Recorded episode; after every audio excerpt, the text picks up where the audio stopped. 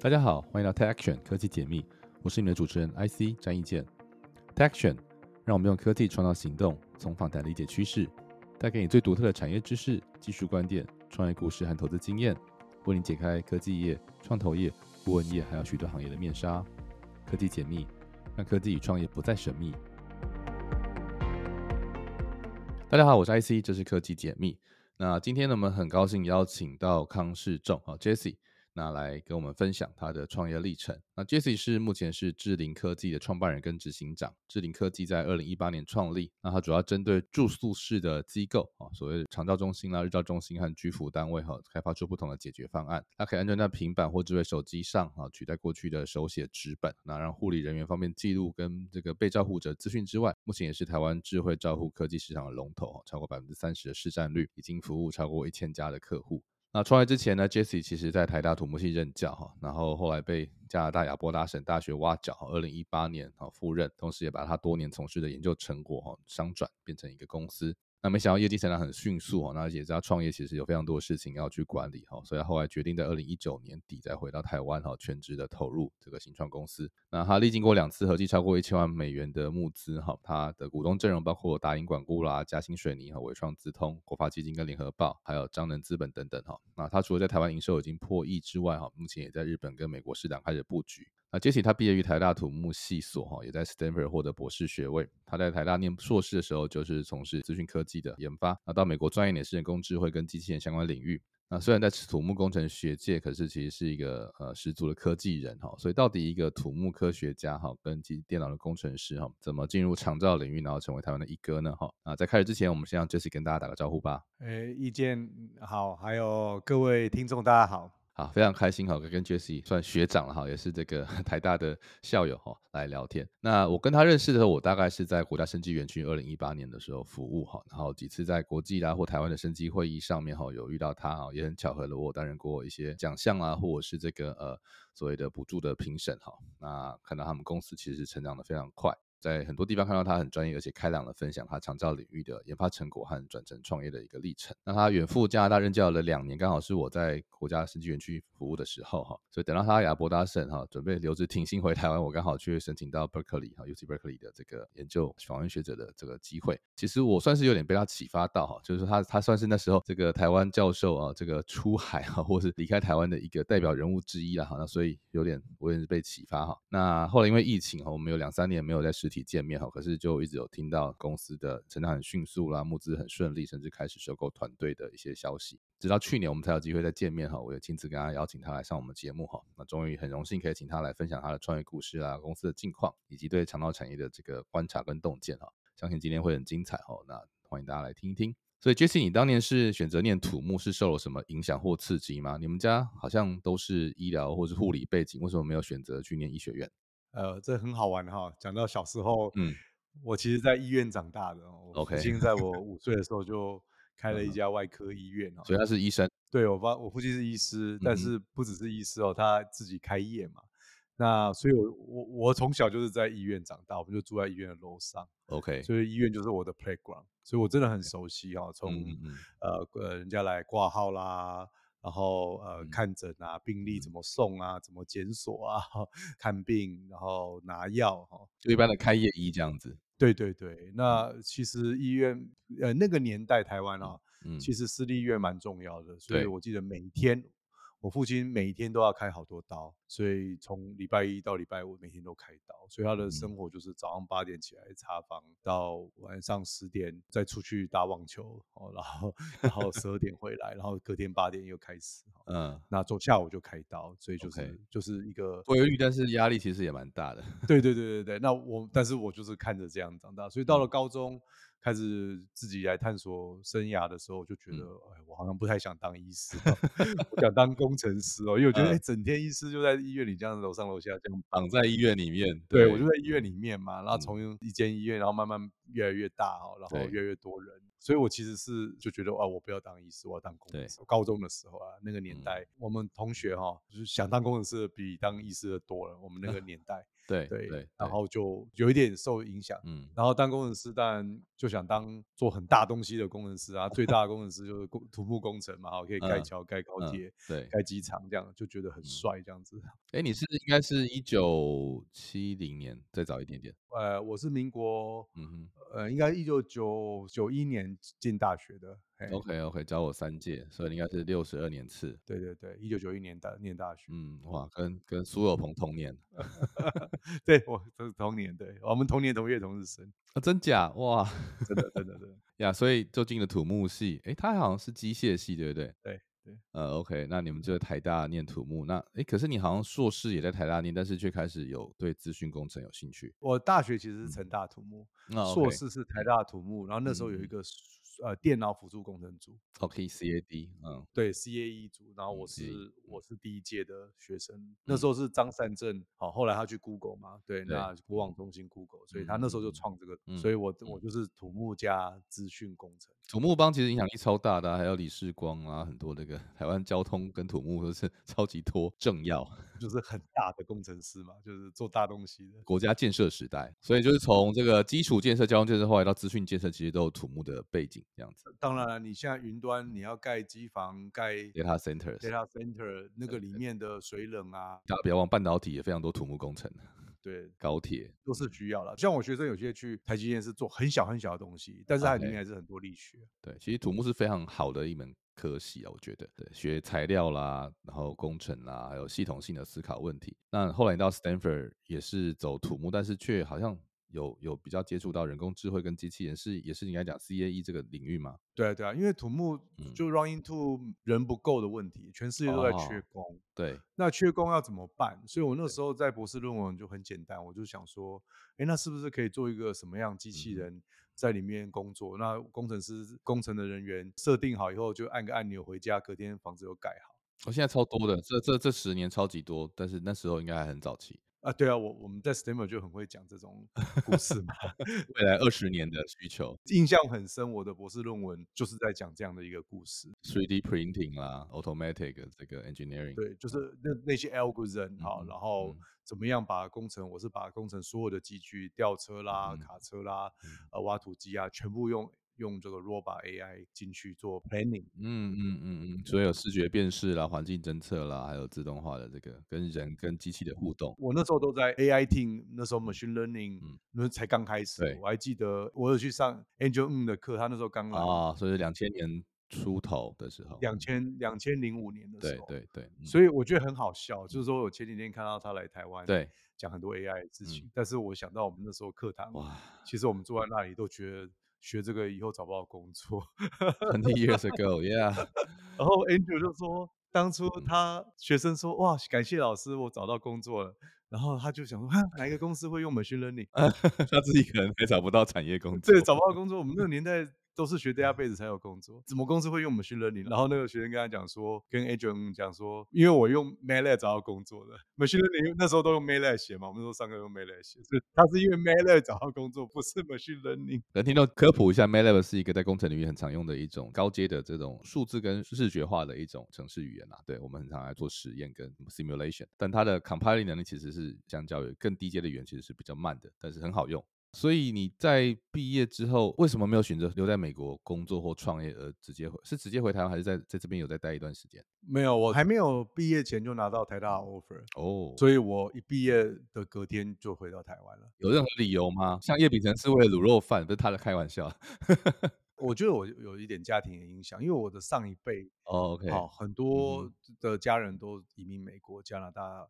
澳洲，那我就我们家留在台湾。我想在国外，每个人大概都有一个 decent job，但是实际上对社会影响力远低于你如果留在台湾，你其实可以做蛮多事。我在美国的时候也参加，因为我在教会嘛，还有参加一些同学会，我们就不。断的看到。其实你华人到一个年纪，可能三四十岁，你就有一个 ceiling。嗯，那个年代的确感觉非常的明显，而且你刚好也面对台湾人开始变少，然后其他亚洲人开始涌进美国的阶段。对对对，所以就觉得好像这地方不缺我一个人啊，我一直都这种逻辑啊，然后就说，哎，哪边比较 OK 需要，我就去做社会比较有贡献的。没错，人多的地方不要去。对对对，我我都这样，所以我发现哇，戏谷太多优秀的人哈，那我还是回台湾好。你客气了，嗯。然后再来，我也觉得回台湾可以要做一点大一点事，所以我后来觉得这也对了。我印象很深哦，我那时候要回来的时候，我回来前一天去找郭嘉琪，就那创业家兄弟郭嘉琪哦。然后他就在 Oracle，我们就好几个 Stanford 的同学啊，世界好小。郭嘉琪，对，郭嘉琪是 我，我我这上个月才跟他聊天的，嗯，对台湾，哦，真的哈，他小我四届台大土木嘛，然后对，但是他去。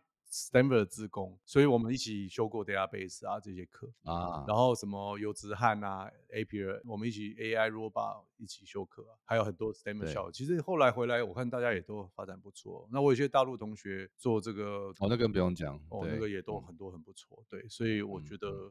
我觉得是对的啦。嗯嗯，不会，因为你们在国外有过历练，因为那时候其实呃你是比我大三届嘛，所以国防艺才正要还在政府单位的阶段。我是两千年研究所那时候毕业的时候，大部分同学都选择加入科技公司哈，所以你们算是台湾这个留洋的比较多人的最后一代啊。但后面二零零八之后又有一个转变，但是从两千到两千零八年，我看到一个戏骨的人才的缺口，就是大部分的理工人才留在台湾，到了科技公司或去了中国。不，anyway，反正你回到台湾零五年就回到台湾吗？对，我零五回到台湾，就在台下土木啊。那你博士念得很快诶，其实还蛮快。我念四年了。嗯，完了，在在美国算很快。你好像从助理教授开始就开始参与了一个叫智活中心的台大跨领域，那是一个什么样的工学院底下吗？对啊，智活中心，这应该这样讲。那时候科技部，嗯。就在推所谓后 PC 时代的产业，讲说那智慧生活是一个哦，smart living 这种概念，也是很早的概念呢。smart smart living 其实是一五年才比较流行，现在都是那时候就是说物联网跟这个智慧城市。对，那我们大概零九年开始加入，那那时候大家都去选什么 FinTech 啦，什么这种很 sexy 的，嗯嗯嗯，啊，最后留下一个，哎，双联安养中心 有没有人要去哈？啊，那时候。第一个我可能也比较菜一点哈，那个什么哎跟 IBM 什么合作，大家都有人去站了哈，轮不到你。对，那我就想说，哎，那长照跟我们家里做医疗有点关系，所以我就带学生去，我有点社会服务的概念，所以我每个月都带学生这样开很久的车去三支双联安养中心去做，也不做义工啦，就是去看他们的需求，一看真的吓一跳。先做我们叫底面 finding，对，你可以讲的很很学术，但是我们当初有点社会服务，反正就是也有这个机会，人家要让我们去，然后我们戴着台大的帽子说，哎呀，我们怎么样解决这些问题？然后那时候，那 MIT 那时候有一个概念叫 affordable tech，有没有？就他们去非洲用很简单的东西去服务，所以我觉得工学院学生就应该有这个精神，所以我那时候带蛮多学生，就哎每个月我要开车去，就一看就不得了哦，里面的人人手已经大家都说人手不足，然后忙得要死，但是。用的方式，比如说日报表，然后月报表怎么产生？就是日报表抄到周报表，周报表再抄到月报表，非常的传统跟手工，而且很容易出错。对，而且那些资料很重要，像 vital sign 每天量着生命真相，不能弄错嘛。好，那更不要讲，你还要血氧、血压、心跳啊，对对，你要看到一个趋势或看到一个呃有一点问题的，那你可能要画出图，他们用手在画图，所以我就觉得这个这真的是。还真的，我们可以贡献很多了，所以那时候其实是一个置业的概念，带着学生做。零九年智慧手机正要开始起飞，对，OK，所以你们一开始思思考这个可能性。对，所以我们就做了很多，例如说睡眠的老人家的睡眠啊，智慧相框啊，做了很多可以让他生活更好的东西。但是我们那时候也慢慢做这个高龄科技，其实因为我在学校嘛，那做一阵子，其实蛮多厂商也会来问说，哎，到底有什么商机这样子？所以然后我就怎么看都觉得没什么商机，就觉得这些东西很难很难卖钱啊。啊，对啊，很难卖钱嘛，因为你说什么智慧相框这个产量，我就是说都不容易啦。私自的游戏，我们其实做了蛮多，那最后才看到比较刚需的部分，就是长照的部分，就是说高龄科技里面的长期照护是大家非花钱不可的地方。那这个地方又有很多法规的要求，所以这个就是非做记录不可。那我们就从这边发现，哎。好像有机会。其实我很多年前也看过美国长照体系的一些呃问题，譬如说糖尿病的诊断，还有这个器材啊哈。然后我们曾经在看一些这个手持装置或是手机结合糖尿病检测的问题。那美国长照它是也是补助，就其实长照中心赚钱的不多，很多都是靠政府这个跟保险的补贴啦哈。所以它的效率跟这个品质的问题其实呃参差不齐啊。然后美国的医护人员的品质又跟台湾很不一样哈。当然台湾是医护品质品质还不错，但是就像讲人手会开始不够。构，而且就是那个 process 啊，就是医疗是一个很吃经验跟这个既有体系，不太愿意创新的一个行业，所以怎么去说服你的客户，我想这是一个很重要的问题。那我们在聊下去之前，我们可以聊一下，那你创业前其实有一个比较大的一个关注，就是你那时候是离开台湾到加拿大任教哈，所以那时候是一个什么样的机缘？然后那时候选择这件事情，你的决定因素是什么？我这个也很有趣哈，我那时候不是博士论文就做机器人盖房子嘛，对，然后我就。闷着头在台大做，其实我们应该是全世界最强的 lab 之一啦。可能德国一个 lab，我觉得美国、加拿大我都没有看到比我们更专注的 lab。对，后来机器人就突然要变显学了，就是说机器人盖房子这个，其实里面重点是 AI 嘛，好，你要把这么多的建筑的元件要把它组起来变成一个房子嘛，所以它其实里面有很多 AI 的部分，就突然变显学。我是一八年去加拿大，但我一五年他们就一直 approach 我。一五，那我说我那时候我老三快出生，我们就是不想要出国，我们才回台湾嘛，对不对？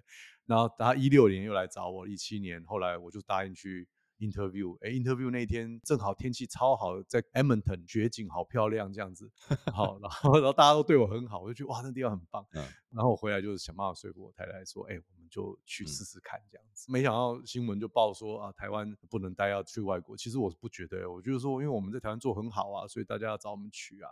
本来我们台大土木走那一年也挖了好几个从美国好的学校回来，新加坡、香港的嗯这些老师回来也没人报，对啊，就是比较耸动的标题啦。对对对对啊，互相对，所以那时候就是新闻用这个来讲说台大就是。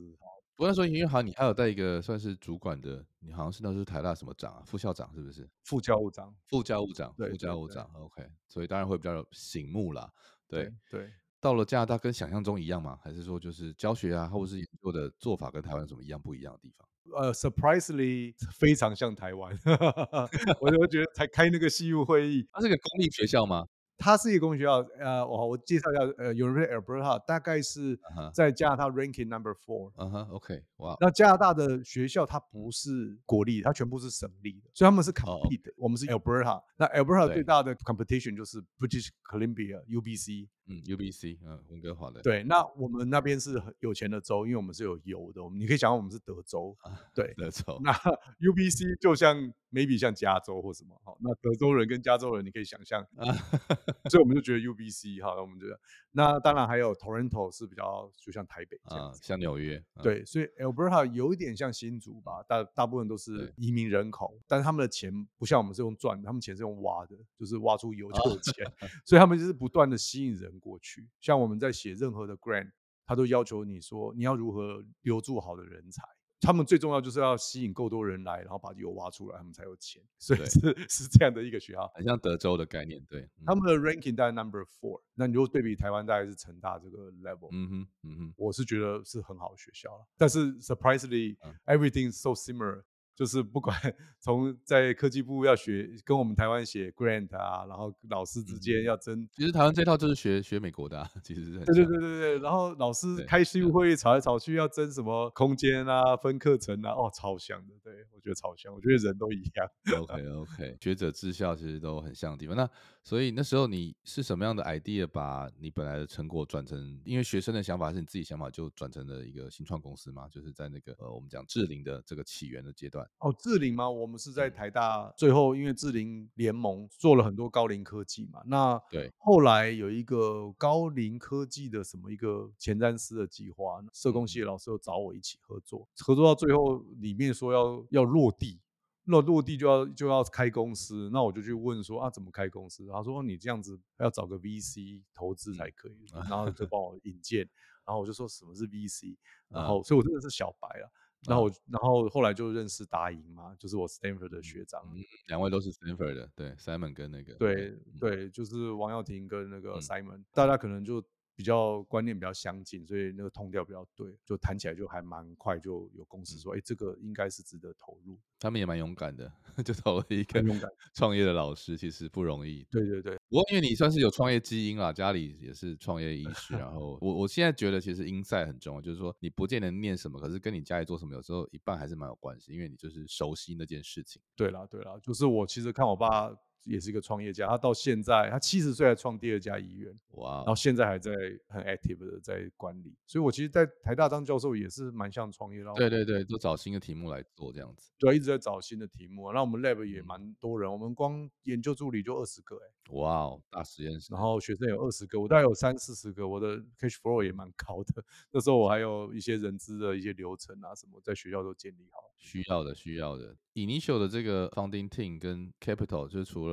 创投之外，那你怎么把人找？就是从学生开始嘛？还是就是你的一些外部的？我最早的团队大概我出来第一天大概就十五个人啦。哇，那包括研发团队都是我以前的学生加我当时的学生。OK，就是说学生大概。在外面工作十年，通常都会回学校找我一下。嗯嗯他们就会遇到人生要不管转职啊，或者说通常在专业上做到一个还不错，前中年阶段的一个瓶颈。对对对，在 early career 的时候。啊，三十五、四十的时候就是一个顿点，对，然后就然后就变成我那边是一个中途之家，我就会给他们一些小花圈，然后他们可能会想要再念书，或者是出国或什么，反正我那边就是创造了一个中途之家。陈老真的，我们的 CTO 凯源当初就是这样的状况，说他想创业，可是他还在想，我说那你就来跟我们一起做这个高龄科技，那他也觉得这很好。他从 HTC 那时候刚离开，OK，那就 parking 在我那边，然后我们就做，我就用一些计划的钱养他，然后我们就开始养这个东西。所以，我们出来的时候其实已经做了两三年了。OK，因为前面已经有安养机构的合作经验，商转的时候等于说之前是拿这个政府的经费或学校的一些资源。那商转之后，你觉得跟在前面做研究的阶段有哪些很不一样的地方？当然，你必须要活下来，这是第一个差别。就是说，往往细所啦，或者单位不会大，或者是公司是会烧钱的。在这部分，你的一开始的经验有没有跟你想象差很多？还是说，其实你适应的很快？这我觉得创业很像结婚呐，就是结婚 真的，你如果想很清楚，你如果知道后面会发生那么多事，你可能会想很久。对，但是你开始了。反正就一件事一件事来嘛，因为没有没有人的婚姻是一样嘛，真的啊，也没有人的创业是一样，所以就是遇到什么就做什么。啊。我觉得我第一个挑战其实是怎么把台大的股权拿出来哦，这个这个超困难，这个我想很多人如果经历过就知道很 难。那那我当时因为我做过行政主管，所以我非常清楚这中间多复杂，所以我用尽所有的能力赶快跟台大谈，对，然后我完全不跟他你勾学谈什么事情，我就说好，你高兴就好，我就是赶快让我可以出去，OK，好，里面的 paperwork 跟流程，那时候已经是离开台大，没有没有没有，要要拿出来的时候，你那时候是到亚博老师借调吗？还是说就是离职台大？我没有没有，我都是我都是 quit quit，只是因为你要拿你之前在台大的研研发成果，对研发成果嘛，因为那是属于学校或是国科会的，对对对，国科会的，所以我们台大就占我们一开始的十 percent 的股份，OK，然后能带入到嗯。到一个程度，所以台大到现在还是有我们有一定比例的股份，也合理啦，国科会也有。啊。我其实想这样，因为我觉得第一个我不想要 take advantage，没有一个很干。净的程序。第二个就是说，我也希望回馈学校，我我就觉得像 Google 跟 Stanford 的关系，我觉得这很很美好了。那我是蛮蛮希望说以后也是可以有点回馈，所以我大概就是一开始就是这样的信心就开始做。那你刚刚问那个出来以后想跟想象不一样，你可以说不一样，我觉得比我想象中难蛮多的，但是也 exciting 很多啦，这池子就很大。我记得张善珍老师当初出来，哎，他现在是桃园市长，但是当初他出去，他也是离开台大，那也就没回来了。他说啊，外面池子比较大，我现在也可以感受到那种感觉，就说挑战当然也很有意思哈，很多了哈，但是一样啊，我们在学术界有一堆挑战啊，其实学术界也是相当困难，但是出来有更多不一样的。多面向的挑战，我觉得蛮有意思。嗯，对，所以其实你是自己去当这个业务主管嘛？还是说，其实你就带着同事去？因为其实我觉得 CEO 很重要的能力就是去面对客户，还有面对投资人嘛。好，那你一开始这个身份上的转变，来说，因为其实你在研究阶段，其实就一直跟这些合作单位第一线去，有没有转换上的一个不同？我觉得业务不是我，至少对我们常造的业务不是我的强项 OK，就是去到业务那边，我真的有时候我不知道大家有没有常常语言还是不太一样哈。对我 走进去，我就站在那里，我不知道做什么，你知道吗？我连坐在哪里我都不知道做，我就坐着。当初我找我的创始团队里面就有很强业务能力的人，就是我的学生在外面本来就是业务，所以他很会卖科技的产品，很会跟客户沟通。我们当初就是还是有分工啊。那我其实比较。偏在研发这一块，那当然募资还是我我为主，还是一个 team work。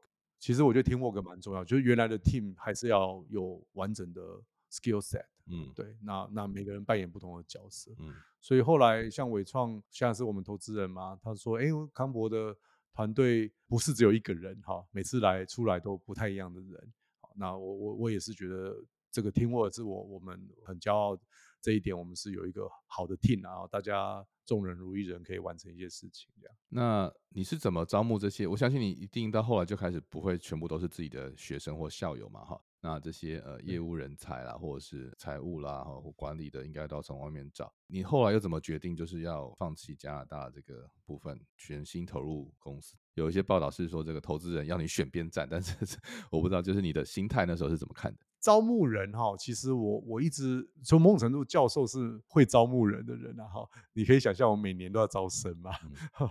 然后我招进来的，不管是我帮整个组来招生，或我帮我自己的研究室招生，那招进来基本上都快要决定我们研究的品质好坏了，因为研究跟人是非常有关。嗯，所以我们对那个人怎么招进来这个流程是很敏感的。你可以想象哈，一个教授。为什么你会进那个教授的研究室？其实通常是他的理念或他做的研究或他的 reputation 很重要。所以其实我们一开始就建立智灵科技的这个 branding，就是雇主形象那个概念。大家会因为共同的理想而来 apply 这个公司。那我们中间有一个流程，可以找到喜欢我们的人，然后我们也喜欢的人。嗯，从加拿大回来其实是有一点点是 plan 好的，因为我们当初我们夫妻就是不想要在美国，所以我们就回台湾嘛。那我们就觉得国外生活我们比较没有那么喜欢，所以我出国的时候，其实我太太是蛮抗拒的，她觉得哎，在台湾我们东西都好好的，干嘛还要转变啊？那她的工作什么也会受到影响。我那时候其实有点机缘啊，我觉得有时候人都机缘，我就遇到一个人哈，就是那个 Bob Wang，其实就台大职工以前的老师哈，那个王杰志老师也是做 AI robot 的，那他后来被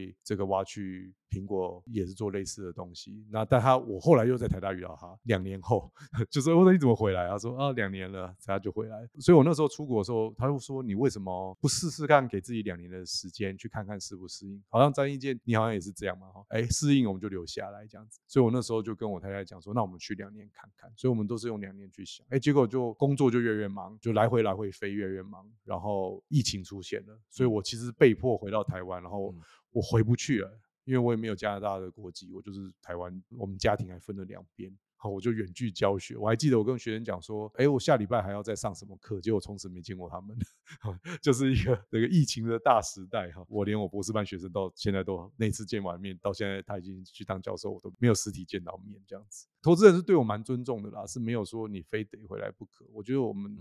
投资人对我都还蛮蛮好，嗯嗯，我相信是蛮 reasonable 的。然后我也同意你刚才说，就是有时候真的是 timing，然后加上这个环境的一些，我我认识非常多台湾的创业者，在疫情前就很努力出海，就刚好遇到疫情，就反而把台湾市场先经营起来。当然这是一个选择跟挑战，就是有时候台湾市场做起来，你反而就要思考后面你在出海的时候，你的一些在台湾的配置啦，或者是当然你你有了一个现金流跟呃募资的基础也不错。那我是刚好反过来，我是因为 疫情前到。到了美国，而且只到了两个月就发生疫情，所以我们那时候就回去台湾，可能也 也很尴尬哈，所以就决定留下来。然后也也是就像你这样，就是很多人在美国就是说，哎，你如果能够来待一年，就有机会待两年。待三年之后就有机会再待五年、十年这样，所以其实就是一段一段看啦，然后看自己啊、家人啊、工作啦各方面的考量。对。但是我其实真的有点感谢你，因为当初算是给我一个蛮大的思考空间，就是说，哎，对啊，这个 我父亲也是台大教授嘛，所以他当然有他当年的选，就像你一样，可能就是就是回到台湾任教，觉得他觉得可以做比较多的事情，也的确他当年做了非常多的事情。每个人选择的舞台，就像讲，可能我这个时代我感受到是我们很少人到美国去工作跟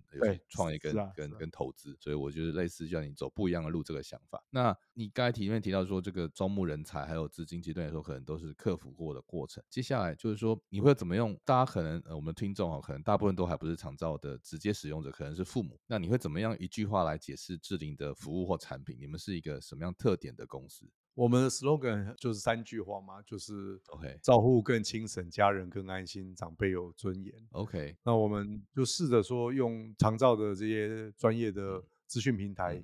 减少护理记录啊，照护的跨专业沟通啊，家属沟通啊，像我们像最近就 AI 现在越来越 popular 嘛，那就很容易可以用，所以我们当初做的一些东西，现在都可以再把 AI 加上去。例如说护理师做照护记录，做完以后他要交班的时候要做交班记录，交班就 easily 三十分钟到一个小时起跳哈。用 ChatGPT 有没有办法把它变成一个很快的这个交班记录？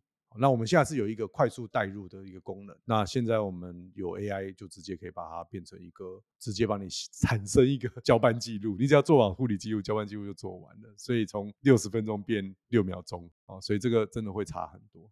嗯，轻省尊严安安心，这是一个很棒的一个 slogan，也很容易理解。实际上来说，就是我们再回到，就是说市场的痛点跟就是你刚才前面提到，就是很传统了。你们实际上帮这个照护机构哈，就我们像我们在做医疗或者是这个呃医疗器材或者是呃服务来说，都是帮机构省钱啊，或是帮他省时间啊。你们 in terms of 这样的一个 scale，你们通常能够帮助他节省多少人力或产生多少效率上的提升啊？喂，这好问题啊。我我先讲，我昨天去我们的一个客户，很老的客户，大概五年的客户，就基本上我们第一年就进来，我们第一年只有十九家客户，现在已经到一千多家了嘛。然后我就去找那个当初支持我们的这个老院长哈，他就很兴奋啊，说朱博人终于来了，带我去看整个这样院区，这样看下来，呃，我就看到一个照护人员，他跟我讲说啊，在你们。系统用之前哈是六点半下班，现在我四点半就可以下班了，这样子，他亲口讲的哦，这是昨天发生的事情哦。其实我觉得蛮感动的啦，就觉得我们东西做到够简单。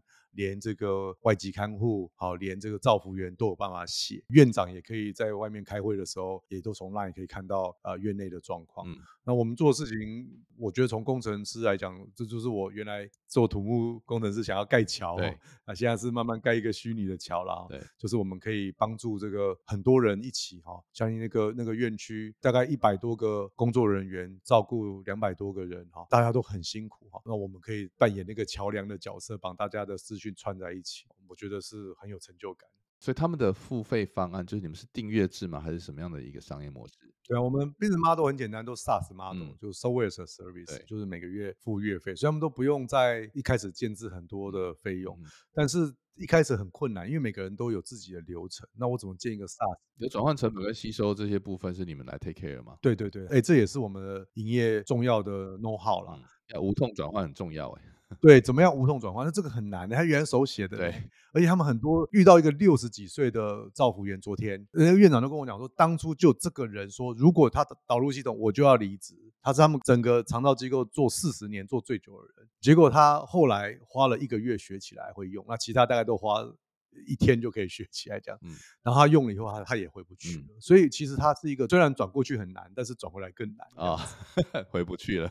其实蛮难的哦，真的真的，因为这个行业就是相对来说人力素质没有医院那么高哈，然后而且就是很多经营者甚至是比较比较比较传统，说实话啦。你知道我们当初创业的时候有一个最高级的人力，我们有个 MIT 的博士，现在在台大教书的老师。他就是负责怎么导入的人。OK，哦，那很接地气耶。我们最厉害的人，我们拿去 figure out 怎么把我们的系统导到，也很重要，不然他就会离地面太远。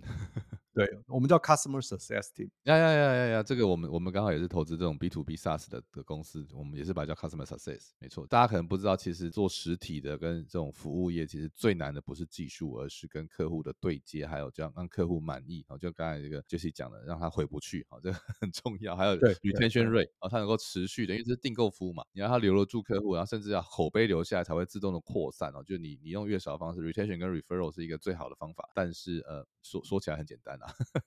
我们虽然转很难，但是我们 retention 超高。OK，我们几乎九十八、九十九那种那种等级。因为一旦人力精神下，他发现说，对啊，他就哇天哪，我不要再回去过去那种方法了。对啊，对啊。然后他要转别的系统也很难嘛。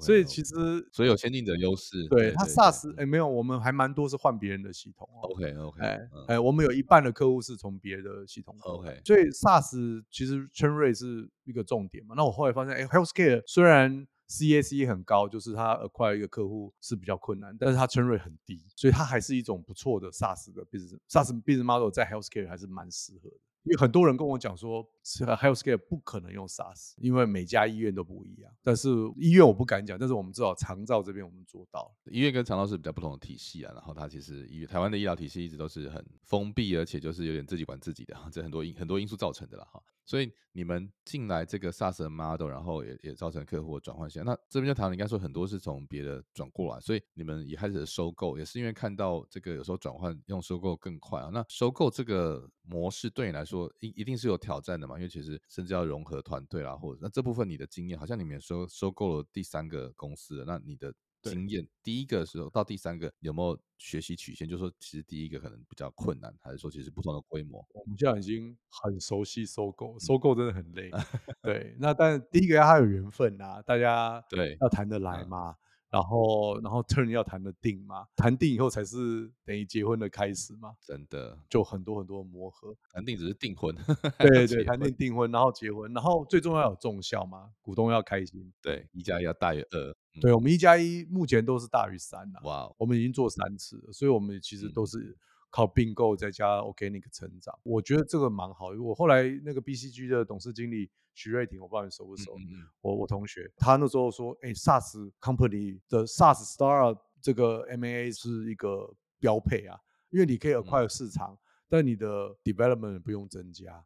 所以这个是是一个标配，所以有能力做这个是好事。那我们其实做了三次，每年几乎都做一次。我们三次是同业并购，就是并购我们的竞争对手。有一次是异业的，然后就是我们要想拓展到。医疗教育的产业，我觉得这个是蛮好的经验呐，也很好玩，因为看到不同的公司经营形态，谈这中间人情世故，我觉得这个蛮多回忆的。嗯，那你自己觉得从自己开始长出团队、技术产品到收购这么多次之后，回头来看的话，你觉得你成长最多的地方是哪里？哎，这很难回答呢，就每样东西都成长很多啊。就是怎么带一个团队，我觉得还是最重要。我我的 view 一直是 team 最重要嘛，然后才是 product，然后才是 market。那你 team 顾得好，那 product 就会好，market 就会好啊。所以不管 market 发生什么事情，product 发生什么事情，我都回来看 team 要把它 做好。你现在有多少人？然后大概多少个这个部门？我现在一百一十个人。嗯，那大概分两大类，一种是研发类的。好，我们叫 JEM，就是 Jubal Engineering Machine，好，就是它是专门 engineer 的 machine。然后另外另外一边叫 Jubal Sales Machine，哈，JSM，好，成本部门跟营收部门、获利部门。对对对，你比较专业，我就不专业，我就是自己想这样。然后然后我们北美有十十个人，北美是独立的，也是 Jubal Sales Machine 的一一台 machine 就对了，主要就差不多这个样子。台湾有一个 Sales Machine，然后美国一个 Sales Machine。你说这个带团队是你最重要的，那你有没有什么技巧或诀窍？就是说你花多少时间万万啊，或者说你们有没有很快速这种比较是敏捷式开发的概念？对，这个真的很难。其实我不可能自己做这么多事嘛。当然，所以我我我现在我个人要顾的是，第一个是整个人资 HR 的部门的 pipeline 要做得很好，从这个你 post 那些 job description 到人家来 interview，到中间怎么样的选材。然后进来以后怎么样 training 他，然后留才中间怎么 culture building，这个是 pipeline 的部分。那另外一端是我这边，我如何找到我的 one level down？那我们最近找了蛮多蛮有经验的人来，差不多我这个年纪，大概五十岁上下，这些都非常优秀，都在非常顶尖的企业。那他们到了这个年纪，也大概都对这个长照议题。有点兴趣啊，有感了，有感了，对，因为可能要这个家人啊，或什么的，所以都把他们的专业也都带进来。所以，我们专业的销售、专业的 marketing，甚至怎么样 build 线上的社群等等，你可以想象，我们不需要用到最新的商业的这些技巧，因为我们不是最领先的领域，但是我们可以用十年前的技巧、二十年前的技巧，其实翻转现在的长照产业。那你可以想象，雅虎当初、Google 当初做的事情，慢慢我们在长照产业也可以慢慢做。进去，现在医院系统跟雅虎或跟 Google 的那个系统的样子是差蛮多的嘛？那我们是不是可以把 AI 啊，把这些 mobile device 或者是销售模式导入到这个医疗长照产业？我们是先从长照开始啊，但是我们现在慢慢往医疗走，也越来越多优秀的人加入。那我的 One Level Down 强，他们就会自己去带团队。那我我其实也是学者出身，我也没有那么多商业经验，所以也是要靠这些有经验的人进来帮我。你们在台湾算是已经是一哥了哈，三十趴的市占率，然后收购这么多，已经有一千家以上客户。你们接下来在日本跟美国的布局是打算怎么去进行？美国超级重要，嗯，我们算一算，美国的市场是我们的一百倍大，对，所以我们在台湾对不对？这几趴真的不重要，美国一趴就台湾的一百趴了。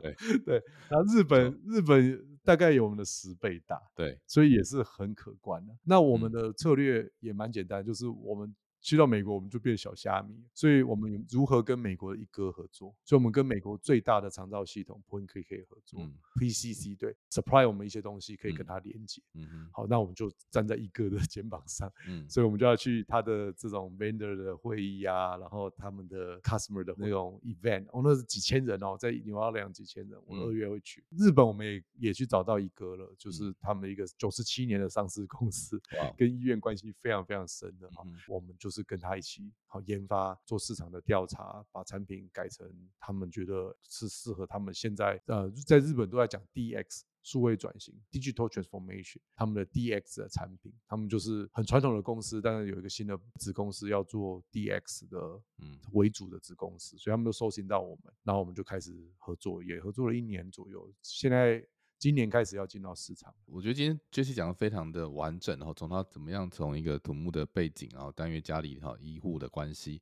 然后进入了这个厂造领域，从研发后来到创业，然后又怎么样延揽人才啦，进行业务的啊，尤其重点对客户的这个价值。那最后我想问你一下，就是说你其实算是学者或是这个教授创业嘛哈？其实台湾这十年也推了非常多这些相关的，我觉得是很好的事情哈，就是慢慢打开了这个我们学者啊创业的这条路哈。那可是其实我们也看了非常多不同的案例哈。多半来说，其实呃学者的背景跟经验通常是比较单纯啊，可能就是因为呃学经历的关系啊，通常是以学校跟研究为主，所以你有没有什么样的建议？就是说，或者你借心得，从你自己的过去这将近十年哈的历程当中，你觉得最重要的事情，哪些是该做，哪些不该做的事情？学者创业哈，我们不知道事情当然很多了，但是学者学东西应该很快吧？哈，像我一开始我印象很深啊，那时候我们很早就找 PWC 当我们会计师，然后我一直那个财务报表看不懂，我就一直问啊，哎，这怎么算？这怎么算？怎么算？